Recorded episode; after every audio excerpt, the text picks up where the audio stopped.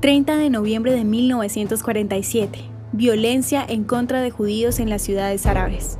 El día anterior del voto de la Organización de las Naciones Unidas para la partición de Palestina, se incrementó la violencia entre los judíos y árabes en Palestina. La idea del nuevo hogar judío en Palestina levantó ataques liderados por los árabes en contra de propiedades judías en Palestina. Alternamente desataron agresivas amenazas en contra de las comunidades judías en Damasco, Alepo, Cairo, Beirut y Adén y hostigamientos por parte de la población árabe local a judíos en Irak, configurando los hechos iniciales que se desembocarían en la primera fase de la guerra de Israel de 1948. El 30 de noviembre de 1947, un grupo se reunió fuera de la gran sinagoga de Alepo, Siria. Entraron a la sinagoga y destrozaron los escritos de la Torá, dañando el Códice de Alepo, una Torah valiosa escrita en el año 930 de la era común.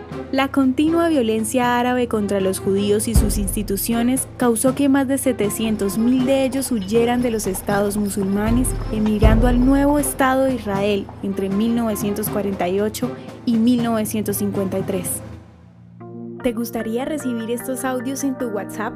Compartimos nuevos episodios todos los días. Suscríbete sin costo alguno ingresando a www.hoyenlahistoriadeisrael.com. Hacerlo es muy fácil.